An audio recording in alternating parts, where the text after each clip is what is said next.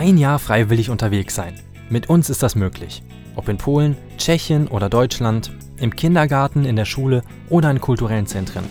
Einmal im Monat komme ich mit unseren aktuellen und ehemaligen Freiwilligen ins Gespräch und somit tauchen wir jeden Monat in neue Einsatzstellen, neue Geschichten und neue Erlebnisse ein. Vielleicht lässt du dich dabei ja auch für einen Freiwilligendienst inspirieren. Viel Spaß bei unserem Podcast und bis bald.